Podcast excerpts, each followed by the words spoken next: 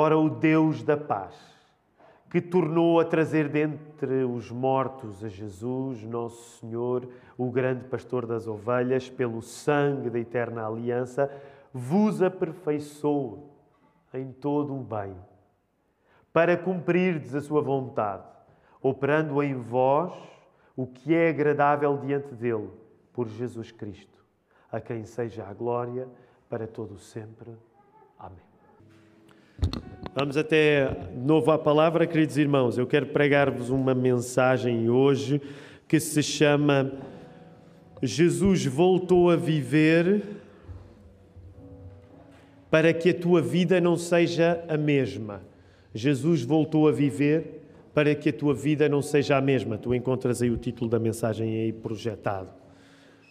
E se tiver de resumir muito aquele que vai ser o meu esforço com a palavra de Deus aberta nesta hora, um, quero começar por reconhecer que nós temos a tendência de achar que há, coisa que há coisas que nós não mudamos na nossa vida e que gostaríamos que mudassem, mas nós gostaríamos que algumas coisas mudassem, mas achamos que elas não são mudadas porque nós não temos a força suficiente para fazer isso. Então, tu provavelmente uh, és tentado a pensar assim. Coisas na tua vida que tu querias mudar, mas sentes que a tua força só não chega. Coisas que querias que melhorassem, mas sentes que a capacidade que tens só não chega. Mas eu quero hoje dizer-te com a Bíblia aberta que quando nós somos cristãos, não é a lógica da nossa força que impera para que nós consigamos mudar as coisas que devemos mudar. Na fé cristã, a mudança da tua vida não depende de ti. Quando tu és cristão, tu acreditas que o poder que é necessário para que alguma coisa mude não é o teu poder. E ainda bem que não é o teu poder, porque o teu poder é limitado. Mas o que nós acreditamos e vemos a Bíblia a transmitir-nos nesta manhã é que o poder de que nós precisamos para fazer as mudanças que acreditamos que precisamos de fazer não vem de nós, mas vem do facto de Jesus ter vencido a morte.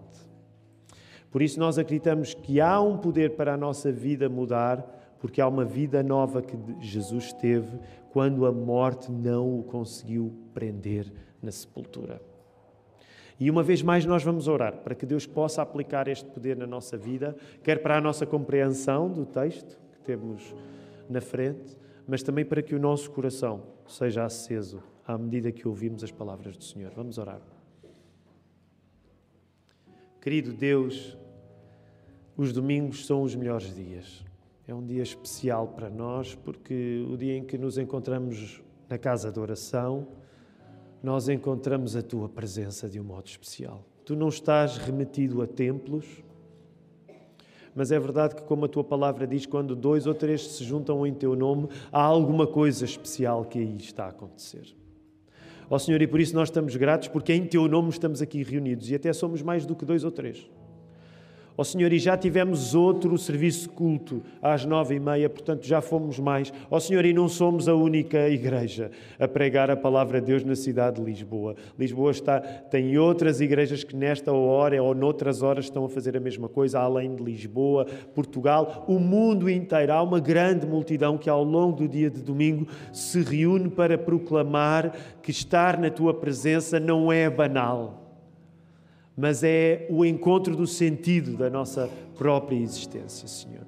Agora, nós reconhecemos que, mesmo quando queremos encontrar-te, as nossas forças só não chegam. Nós muitas vezes resistimos à tua presença, distraímos-nos na tua presença, às vezes opomos-nos até à tua presença. Daí que nós precisamos de um poder que vá além do nosso, que é o teu próprio poder, sendo tu Pai, Filho e Espírito Santo. Nós pedimos que o Espírito Santo hoje nos traga entendimento do texto que aqui temos à frente. Pedimos que este texto acenda os nossos corações. Ó oh, Senhor, nós pedimos-te que ao sairmos daqui saiamos diferentes de como entramos, mais certos de que tu estás conosco em todos os momentos, mais convictos que podemos mudar em todas as coisas que devemos, precisamente por tua causa. E por causa disso nós oramos. Não assinamos o nosso próprio nome, nesta oração, mas assinamos o nome de Jesus Cristo. E por isso a Igreja pode responder com convicção? Amém. Então, este é daqueles poucos cultos em que, numa Igreja Batista, não é exclusivo a Igrejas Batistas, mas este é daqueles cultos em que a pessoa pode chegar, chegar à igreja e perguntar como é que está a água. Hum. E deixem-me dizer, até para encorajar aí quem aí vem, Lília, André, Manuel, a água está um pouco fria. é fevereiro, mas vai correr bem, vai correr bem. Hoje é um culto que, por causa dos batismos, é também especial para nós. e, portanto, eu vou tentar não me esquecer. O Filipe vai me fazer sinal também para, para tentar não me esquecer que, quando chegar a hora certa para, para aqueles que se vão batizar poderem sair e preparar-se para no final do, da mensagem, então, termos estes três batismos que enchem o nosso coração. Vamos voltar à Bíblia, por favor. Por isso eu quero pedir-te que tu voltes lá ao verso 20 e 21 de Hebreus 13. Hebreus 13, 20 e 21.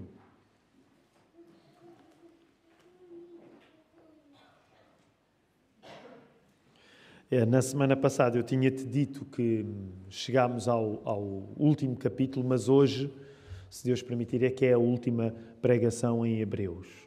Uh, depois de termos começado esta série de mensagens em setembro, hum, temos muito tempo na carta aos Hebreus e eu hoje gostaria de convidar a que tu apenas, concentrando os teus olhos no verso 20 e 21, estamos no final mesmo da carta, uh, eu não sei que título é que tu tens acima do verso 20, mas, por exemplo, na minha Bíblia diz votos e despedidas. Quem é que tem outro título, subtítulo antes do verso 20?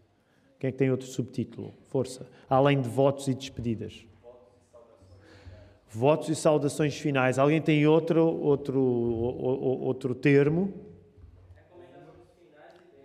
Recomendações finais e bênção. Era a palavra bênção que eu queria ouvir, porque, sabes, à semelhança dos nossos cultos, que geralmente terminam com a bênção, aliás, pode-se chamar também a bênção apostólica, quando nós, antes de sairmos, eh, acabamos a oração em bênção. A bênção é, de facto, o reconhecimento de uma realidade espiritual que deve guiar-nos quando saímos da reunião dos crentes. Deve guiar-nos. Então, é como se nós aplicássemos, vamos dizer assim, a verdade espiritual à vida de cada um.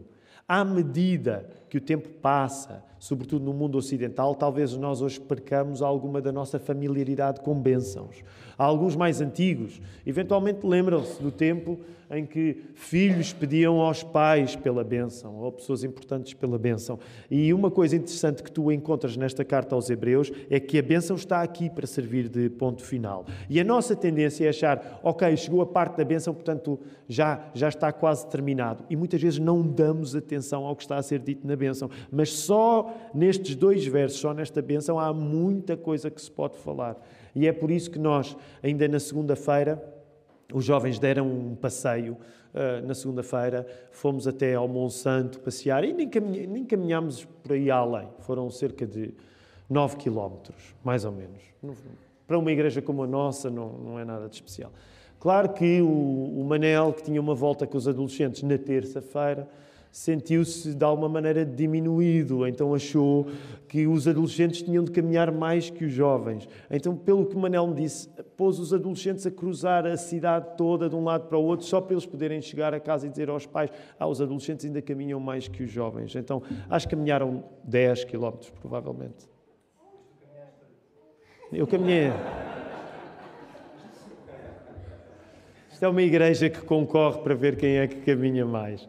Mas então, quando nós na segunda-feira estávamos com os jovens nessa volta ao Monsanto, uma das perguntas que a hora do almoço foi feita foi uh, qual o regime que a igreja usa para estudar livros da Bíblia? É só para verem que as nossas conversas são muito espirituais, de facto. Uh, até quando estamos a almoçar, é só perguntas espirituais. Até foi, foi o Tiago, não sei se o Tiago está aí, o Tiago Borges talvez esteja, mas ele estás aí, Tiago? O Tiago levantou a questão. E, e, e, então estivemos a falar como é que nós decidimos ler os livros da Bíblia e, e uma das coisas que eu estava a explicar ao Tiago é que uh, imagina que nós estávamos a ler a carta aos Hebreus verso a verso. Nós demoraríamos metade de uma vida, porque só aqui, numa parte que muitas vezes nós julgamos, ah, está a terminar, a mensagem está a terminar. Só aqui há muita coisa que se lhe diga e eu quero que tu concentres num movimento paralelo, porque eu quero concentrar brevemente a minha mensagem num movimento paralelo que tu encontras aí no verso 20 e 21. E por isso eu vou voltar a ler agora na tradução da Almeida, século 21. O Deus de paz que pelo sangue da aliança eterna trouxe dentre os mortos nosso Senhor Jesus, o grande pastor das ovelhas, vos aperfeiçoou em toda a boa obra para fazerdes a sua vontade, realizando em nós o que perante Ele é agradável, por meio de Jesus Cristo, a quem seja a glória por todo o sempre. Amém. Eu quero que tu penses em dois movimentos. O primeiro movimento é o facto de Deus retirar Cristo dentre os mortos, dentre os mortos. Cristo é ressuscitado graças à vontade de Deus. Por isso tu encontras essa expressão, o Deus de paz que trouxe dentre os mortos o nosso Senhor. Portanto, o primeiro movimento que eu quero chamar a tua atenção no verso 20 é o movimento de Deus levantar Cristo dos mortos. O segundo movimento tu encontras no verso 21, que é o movimento de Deus querer realizar em ti, querer realizar em nós a sua vontade. Então tens aqui uma dinâmica dupla a acontecer neste texto. Por um lado, Deus levanta Cristo dentre os mortos, por outro lado, Deus quer cumprir em ti, naqueles que acreditam em Jesus, Deus quer que eles cumpram a sua vontade. Há muita coisa que nós podemos dizer acerca disto, mas eu vou ter de resumir numa só, que sendo muito simples, tem muita importância. Se tu pensares que foi Deus que retirou Jesus dentre os mortos, que ressuscitou Cristo, e se tu pensares que Deus quer que a sua vontade seja cumprida em ti, uma das coisas que tu deves compreender é que quando Deus faz alguma coisa, alguma coisa também é suposto que tu faças. Quando Deus faz alguma coisa, alguma coisa também é suposto que tu faças. E nós podemos só ficar por aqui porque só isto já nos dava muito para pensar. Quando Deus faz alguma coisa, Ele quer que alguma coisa aconteça na tua vida. Nesse sentido, a tua relação com Deus nunca é estática. Nunca é tu apreciares alguma coisa que viste e que não vai ter mudança na tua vida. Não. O plano de Deus, Uh, ao longo de toda a Bíblia é que quando tu vês Deus a fazer grandes coisas, isso significa que coisas boas também podem e devem acontecer na tua vida. Logo, quero chamar a tua atenção para isto. O propósito da ressurreição. O propósito da ressurreição de Jesus é a tua vida mostrar na sua rotina que o maior objetivo dela é encontrado no Deus que fez essa coisa espantosa acontecer, essa coisa da ressurreição. Tu podes encontrar essa frase aí até para poderes ponderar um pouco mais nela o, a lógica do que está a acontecer também dentro desta bênção final é tu compreenderes que a ressurreição existiu para que a tua vida, por banal que pareça, a tua vida, por banal que pareça, reflita o mesmo Deus que fez aquela coisa incrível acontecer de Jesus não ter ficado morto. Portanto, isto significa que as coisas mais extraordinárias que a Bíblia te conta não são para não criar impacto na tua vida. Tu, quando vês a coisa mais extraordinária de todas, Jesus não ficou morto, isso significa que há uma porta aberta para coisas acontecerem na tua vida. Quando Deus faz alguma coisa, alguma coisa é suposto que aconteça contigo também. Agora, deixa-me fazer-te uma pergunta. Volta aí ao verso 20 e ao verso 21. E, e, e, ela, no primeiro turno, não, não teve a resposta mais rápida, de que eu vou tentar simplificar a pergunta o máximo que consigo. Mas é: um, o que é que permitiu, segundo o que o texto está a dizer, o que é que permitiu que Cristo fosse ressuscitado? O que é que permitiu que Cristo ressuscitasse, segundo o que o texto está aí a dizer? Força. Eu, eu já ouvi, eu já ouvi. Ouvi agora uma resposta, alguém já arriscou e bem. O Deus, nem mais. O que permitiu que Jesus fosse ressuscitado fosse Deus. Uh, e o que permitirá que a vontade dele se cumpra na tua vida também é Deus. Mas curiosamente é um Deus que neste verso 20 ele é descrito, ele é caracterizado de uma maneira específica. Como é que Deus está caracterizado aí no teu verso 20? Força. Vê a palavra e diz. Deus da paz. Deus da paz. E deixa-me dizer, quando eu preparava esta mensagem, eu não estava à espera de aprender algumas coisas que aprendi só pelo facto de Deus ser descrito como Deus da paz aí. E eu não tenho tempo agora para te falar de todas as implicações no facto de Deus estar a ser descrito como um Deus de paz. Mas eu quero dizer algumas coisas importantes rapidamente acerca disto. A nossa tendência, quando ouvimos falar em paz, vocês concordarão comigo, é pensarmos em ausência de guerra, certo? Paz, ausência de guerra, ausência de problemas, ausência de tensões, ausência de conflitos. Mas, curiosamente, neste texto, a palavra paz não tem tanto um sentido de ausência de guerra, mas tem um sentido, vamos usar o termo técnico correto, um sentido escatológico. A palavra paz tem aí um sentido escatológico. O que é escatológico? Quem é que me pode dizer rapidamente o que é que quer dizer escatológico? Para aqueles que já leem a Bíblia há muito tempo e que percebem muito teologia, o que é que é escatológico? Na Bíblia, quando tu ouves, quando ao leres a Bíblia estudas estes assuntos e é usada a palavra escatologia, que não é usada na Bíblia, mas ela serve para falar de quê? Força, o que é que me pode dizer? O que é que é escatológico? Está relacionado com o final, com o final das coisas, com a consumação dos tempos. Vem de uma palavra grega chamada eschaton. Portanto, quando tu falas em escatologia, imagina que tu tens dois cristãos, assim crentões mesmo, que gostam de discutir acerca da Bíblia, qual é a tua posição, qual é a minha, qual é um dos assuntos que geralmente é, é, é, é, quente entre evangélicos. Há uns que gostam muito de discutir isso. Eu reconheço que eu sou, nesse, nesse sentido, se calhar serei um evangélico fraco, porque eu não gosto muito de discutir esse assunto. Mas geralmente, quando os evangélicos querem discutir, eles adoram discutir escatologia, apocalipse. São bem apocalípticos os crentes. Qual é a tua opinião? Quando é que Jesus vem? Quais são as circunstâncias em que Jesus vem? Tu és pré-milenista, és pós-milenista, uh, és pré-tribulacionista, és pós-tribulacionista e os evangélicos envolvem-se e discutem estas coisas que são as coisas da escatologia. Eu não quero falar acerca de nada disso, mas eu quero chamar a tua atenção para o facto de quando se fala no Deus de paz, a ideia que aí está em causa é uma ideia preciosa porque é paz mais no sentido de, ao Deus, ao, ao, pelo facto de Deus ser um Deus de paz, é um Deus que termina aquilo que começa. Deus termina aquilo que começa. Quando tu encontras aí a ideia do Deus de paz, que é o Deus que permitiu que Cristo ressuscitasse, é o Deus que vai permitir que a sua vontade se cumpra na tua vida, ele é descrito como um Deus de paz porque ele não é um Deus que deixa a meio aquilo que ele próprio começou. E esta ideia pode ser simples, mas ela é uma ideia potente. Deus não deixa a meio aquilo que Ele começa. E nesse sentido eu quero dizer-te: quando tu és cristão, paz não é só a ausência de conflito. Este verso quer te ensinar que quando és cristão, paz também é a aceitação de que as coisas se cumpram. Paz é tu saberes viver bem, aceitando que Deus tem um propósito para tudo, até para as coisas que te custam. Deus tem um propósito para tudo, até para as coisas que te custam. E eu quero que tu reflitas isso. Eu sei que depois te distrais com o barulho da, da fonte de água viva que ali lá atrás está. Concentra-te na palavra, está tudo bem, vai correr tudo bem. Um, mas há uma coisa que eu quero que tu penses nisso, porque para mim foi uma das lições melhores que eu retirei quando preparava para esta mensagem. A tua tendência será a minha tendência.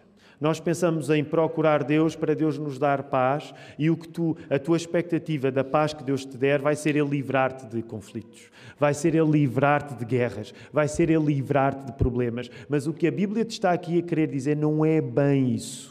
O que a Bíblia te está a querer ensinar é que Deus tem poder, Ele é um Deus de paz, Ele termina aquilo que começa, e isso significa que até quando tu vives no meio de problemas, até quando tu vives no meio de tensões, até quando vives no meio de conflitos, tu podes ter paz, porque tu acreditas que Deus usa até essas coisas que tu preferias não viver para Ele cumprir o seu plano. Pensa bem no impacto disto o impacto que isto pode ter na tua vida. É tu saberes que Deus está contigo mesmo quando tu vives conflitos, mas tu sabes que através desses conflitos Ele pode estar a cumprir o seu bom propósito. Isto não é só uma ideia teórica agradável. Jesus viveu isto. Tu lembras-te, antes da sua morte, a maneira como o nosso Senhor, em sinceridade completa, no jardim do Getsemane, ele não teve pudor, o nosso Senhor, de pedir ao Pai: Pai, se for preciso, se for possível, afasta de mim este cálice. Portanto, Jesus, que era inteiramente homem como tu és, mas acreditamos também inteiramente Deus, ele não teve problema nenhum em admitir que a sua vontade como homem era a ausência do conflito que estava por vir, que era o pior conflito que tu podes imaginar, era a sua morte na cruz. Mas ele disse: Mas seja feita a tua vontade e não a minha. Ele deu-te um exemplo claro de que, até no meio da maior tormenta, nós podemos acreditar que Deus vai cumprir o seu plano. Agora imagina-te a ti a viver desta maneira.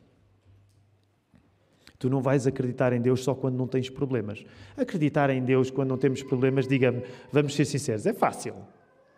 Se tu tiveres uma vida boa, tudo correr bem, acreditas em Deus, acreditas na fada dos dentes, acreditas naquilo que tu quiseres, a vida corre-te bem. Mas percebe a força do que aqui está em causa. É tu confiares em Deus até quando estás no meio dos conflitos, porque confias num Deus de paz, um Deus que até no meio das tensões, Ele não vai deixar a meio aquilo que começou. Temos de avançar rápido. O facto extraordinário que a ressurreição de Cristo foi, diz-nos o texto, eh, olha aí o verso 20, ainda no verso 20, o Deus de paz pelo sangue da aliança. Então, rapidamente temos de fazer uma paragem aqui na, na, na questão do sangue. Para quem seguiu todo o estudo da carta aos Hebreus, sabe que, assim, muito resumidamente, o que a carta aos Hebreus queria dizer a cristãos que se crê que eram, uh, que tinham vindo do contexto do judaísmo e se tinham tornado cristãos, eles começam a passar por problemas, começam a passar por tensões, por conflitos, e muitos deles são tentados em voltar atrás à religião de início, que é uma coisa que pode acontecer connosco. Imagina, se tu não uh, cresceste no meio evangélico, chegas a, ao meio evangélico e durante um tempo isto tudo te agrada. Mas chega uma altura em que tu vais topar. Em Portugal, ser evangélico é difícil. É difícil ser evangélico em qualquer lugar do mundo. Porquê? Porque vêm tensões, vêm problemas e muitas vezes a nossa tentação é voltarmos à nossa religião de origem. Então, o autor da carta aos Hebreus teve de pegar na religião de origem daqueles hebreus, o judaísmo, e dizer assim: sim, o judaísmo era incrível. Moisés, espetáculo. Anjos, espetáculo. Sistema de sacrifícios, tudo espetacular. Tudo isso é importante, tudo isso é apreciável mas nada se compara com Jesus. É por isso que nós demos ao título destas mensagens: Melhor é impossível, melhor do que Jesus é impossível. Nada se compara com Jesus. E um dos argumentos que nós vimos que o autor da carta aos Hebreus desenvolveu foi: sim, os sacrifícios eram importantes na velha aliança, mas agora sangrou alguém cujo sangue tem mais valor do que todos os animais sacrificados durante tanto tempo. Agora, o sangue deste cordeiro, e é por isso que nós chamamos a Jesus o cordeiro, o sangue deste tem mais poder do que todos os imensos litros de sangue que foram derramados durante a velha aliança. Foi pelo sangue da aliança que esta nova aliança se dá na cruz. Daí palavras como Novo Testamento, Novo Testamento nova aliança que são melhor entendidas quando nós lemos textos como este na carta aos Hebreus. Se tu tiveres em conta que esta carta aos Hebreus explica que melhor do que Jesus não há, incluindo as melhores coisas do judaísmo, como os sacrifícios que vertiam sangue, tu aceitas melhor a ressonância da ideia de sangue aqui. Isto significa que esta expressão, e eu sei que hoje nós não estamos habituados a concordar com a ideia de sacrifícios de animais é, nos, no geral, não nos é agradável. Por isso é que quando nós estudamos a Bíblia, nós temos de fazer um esforço cultural grande de nos colocarmos na cabeça de pessoas que pensavam de maneiras diferentes do que nós. Mas uma das coisas que eu te quero dizer é que é por causa disso que a expressão o sangue de Jesus acaba por ser tão importante para um, para um cristão bíblico. E é por isso muitas vezes que ela até se populariza. Eu não quero que tu entendas a força da expressão sangue de Jesus da maneira errada. A expressão sangue de Jesus não é alguma coisa que tu devas usar como uma espécie de abracadabra para te abrir portas, como se fosse um feitiço, como se tu estiveres no meio de um problema e achares que o sangue de Jesus tem poder e isso te abre o caminho. O ponto não é esse. A ideia, o que está em causa no sangue de Jesus, não é tu teres um truque para te livrares de qualquer problema. E, e às vezes nós temos de reconhecer que no meio evangélico esta sensibilidade pode existir. A ideia, o sangue de Jesus tem poder, o sangue de Jesus tem poder, como se a pessoa estivesse, ao dizer isso, a livrar-se dos problemas que ela não quer atravessar. O ponto não é esse. Okay? Eu não quero que tu tenhas um convívio com a ideia da, do poder do sangue de Jesus como se fosse um feitiçozinho que tu vais aplicando pela tua vida. Mas deixa-me dizer-te isto. Eu acho muito difícil tu leres a carta aos Hebreus com atenção, cabeça ligada, coração aberto e no final tu não saís daqui com, com uma valorização superior ao sangue de Jesus. E nesse sentido, sim, nós podemos e devemos reconhecer: o sangue de Jesus tem poder. Porque o sangue de Jesus foi aquele sacrifício último que, a partir do momento em que ele foi feito, nenhum sacrifício mais é necessário. É por isso que nós somos cristãos evangélicos, num contexto de maioria católica também, porque nós acreditamos que, por muito bem intencionada que seja a ideia de nós adicionarmos coisas ao que Deus fez, Jesus fez tudo aquilo que precisava de ser feito. E por isso é que ele usou aquela frase: está consumado. Tu não precisas de acrescentar nada Topa bem a audácia da ideia de que tu, por alguma coisa grande que fizesses, estivesses a suplementar o que aconteceu na cruz. Também é isso que, para todos os efeitos, está em causa hoje, quando nós virmos daqui a pouco o Manel, o André e a Lília a descer às águas do batismo.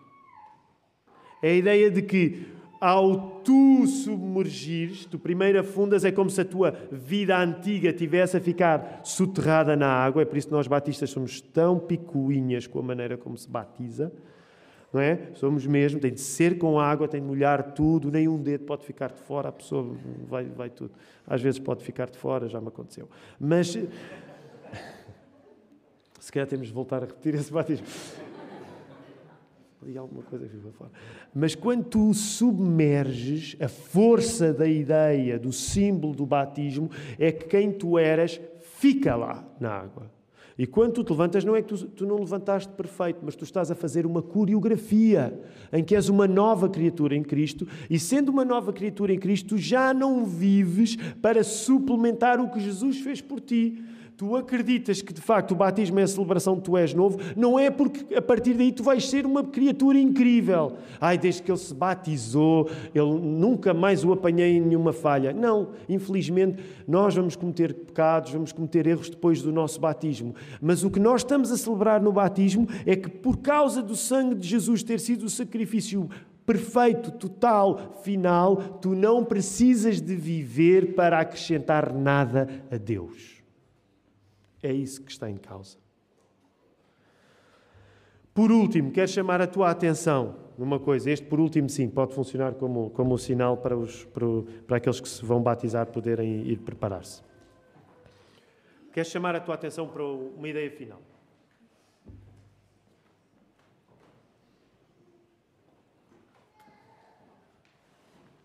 É um verbo apenas. Volta ao teu verso 20 e ao teu verso 21. Qual é o verbo que tu tens no início do teu verso 21? O Deus de paz, pelo sangue da aliança eterna, trouxe dentre os mortos o nosso Senhor Jesus, o grande pastor das ovelhas, e Ele quer fazer o quê? Qual é o verbo que tens usado? Vos aperfeiçoou. Mais, mais verbos que não sejam aperfeiçoou. Outras traduções, por favor. Aperfeiçoou. Quem é que tem outra tradução no lugar da aperfeiçoou? Como? Equipar. Então eu quero chamar a tua atenção para esse verbo, rapidamente. Sabes, no grego, não precisas saber grego, mas no, no, no, no grego o verbo é katartizai. E uma das ideias muito interessantes, na ideia de Deus querer aperfeiçoar-te, na ideia de Deus querer aperfeiçoar em toda a boa obra para tu fazeres a vontade dele, é que esse mesmo verbo que está a ser usado para uh, uh, tu seres aperfeiçoado, seres equipado, ele foi usado antes no capítulo 11. E eu quero que rapidamente, se tu puderes, volta ao capítulo 11, verso 3. Porque esta ideia aqui é, é incrível. Capítulo 11, volta aí, capítulo 11, volta atrás. Verso 3 do capítulo 11. Diz assim: Pela fé entendemos que o universo foi criado pela palavra de Deus, do modo que o visível não foi feito do que se vê. Então, sabes, a tradução para o português não obedece ao mesmo verbo, mas o verbo que está aí criado, criado, o verbo criado é o verbo que está a ser usado para tu seres equipado ou aperfeiçoado. OK? Portanto, a ideia de Deus ter criado as coisas todas através da sua palavra usa o mesmo verbo que é usado para a expressão equipar ou um, aperfeiçoar. Mas eu quero ainda chamar para outra ocasião em que este verbo é usado. Vai ao capítulo 10, por favor. Lê o verso 5 do capítulo 10, porque esse verbo volta a ser usado. Diz assim, capítulo 10, verso 5: Por isso, entrando no mundo, ele diz, palavras que se referem a Jesus: Tu não quiseste sacrifício e oferta, mas me preparaste um corpo. Então, quero chamar a tua atenção para isto, e não quero que isto fique teologia demasiado alta, mas é muito importante tu compreenderes a força desta ideia que aqui está. O que o texto bíblico te está a dizer é que Deus vai te equipar para tu fazeres coisas boas, cumprindo a vontade de Deus na tua vida. E a maneira como ele usa o verbo para tu seres aperfeiçoado para as boas obras, para cumprires a vontade de Deus na, na, na, na, tua, na tua vida, é o mesmo verbo que ele usa para explicar que Deus criou todas as coisas através da sua palavra. E é o mesmo verbo que é usado para explicar que Jesus, a palavra, veio em corpo. Então, vem por partes. Eu quero que tu entendas isto. Do mesmo modo como este mundo foi criado pela palavra, e nós acreditamos que Deus criou as coisas pela palavra, é por isso que logo no Gênesis Deus fala e as coisas acontecem, e é por isso que em João 21 é explicado que quando Deus fala, não somente o Verbo estava com Deus, mas o Verbo era Deus e o Verbo encarnou. Portanto, a força da ideia aqui está nisto. Nós acreditamos que o mundo existe, concordas? O mundo existe? Quem é que concorda que o mundo existe e que está vivo e que o mundo existe? Ok? Vocês são todos filósofos alemães do século XX. Têm dúvidas acerca disso? Okay? O, o mundo existe? Alguém pode dar uma amém? O mundo existe? Ou tu estás numa ilusão qualquer no Matrix? O mundo existe, certo? Ok. O mundo existe, diz-nos a Bíblia, porque Deus criou tudo através da palavra. Segundo aspecto, tu não o vês, não estavas lá para ver, mas aqueles que são cristãos acreditam que Deus se fez carne em Jesus, certo? Jesus teve corpo ou foi um fantasma? Pronto, então pensa nisto. O poder que permite que o mundo exista é o poder que permitiu que Deus se fizesse pessoa. O poder que permite que o mundo exista, e tu sabes que o mundo existe, existe porque estás, estás nele, é o mesmo poder que permitiu que Deus se fizesse pessoa em Jesus Cristo. Esse mesmo poder é aquilo que te é dado para tu cumprires a vontade de Deus na tua vida. Compreendes o que aqui está em causa? Do mesmo modo como este mundo foi criado, e tu podes atestar que esse mundo foi criado, do mesmo modo como Cristo veio em corpo, e tu podes crer que Cristo veio em corpo, tu e eu, enquanto cristãos, podemos cumprir mesmo a vontade de Deus. A questão de tu cumprires a vontade de Deus e tu fazeres as mudanças que precisam ser feitas na tua vida não é acerca de ti, é acerca do poder deste mundo existir. As mudanças que tu queres que aconteçam na tua vida e que tu te sentes incapaz de as cumprir não é acerca da tua incapacidade, é acerca do facto de Jesus ter feito pessoa mesmo. Portanto, o que eu te quero dizer para terminar esta mensagem é que quando tu olhas para as dificuldades na tua vida, tu não tens de pensar no poder que tu tens. O teu poder não chega. Tens de reconhecer isso. Quanto mais tempo demorares a admitir que não tens poder para mudar as coisas que mais querias, pior para ti. Tu tens de começar por admitir: Deus, eu só não chego. Tu não precisas do teu poder mais forte, tu precisas do poder de Deus.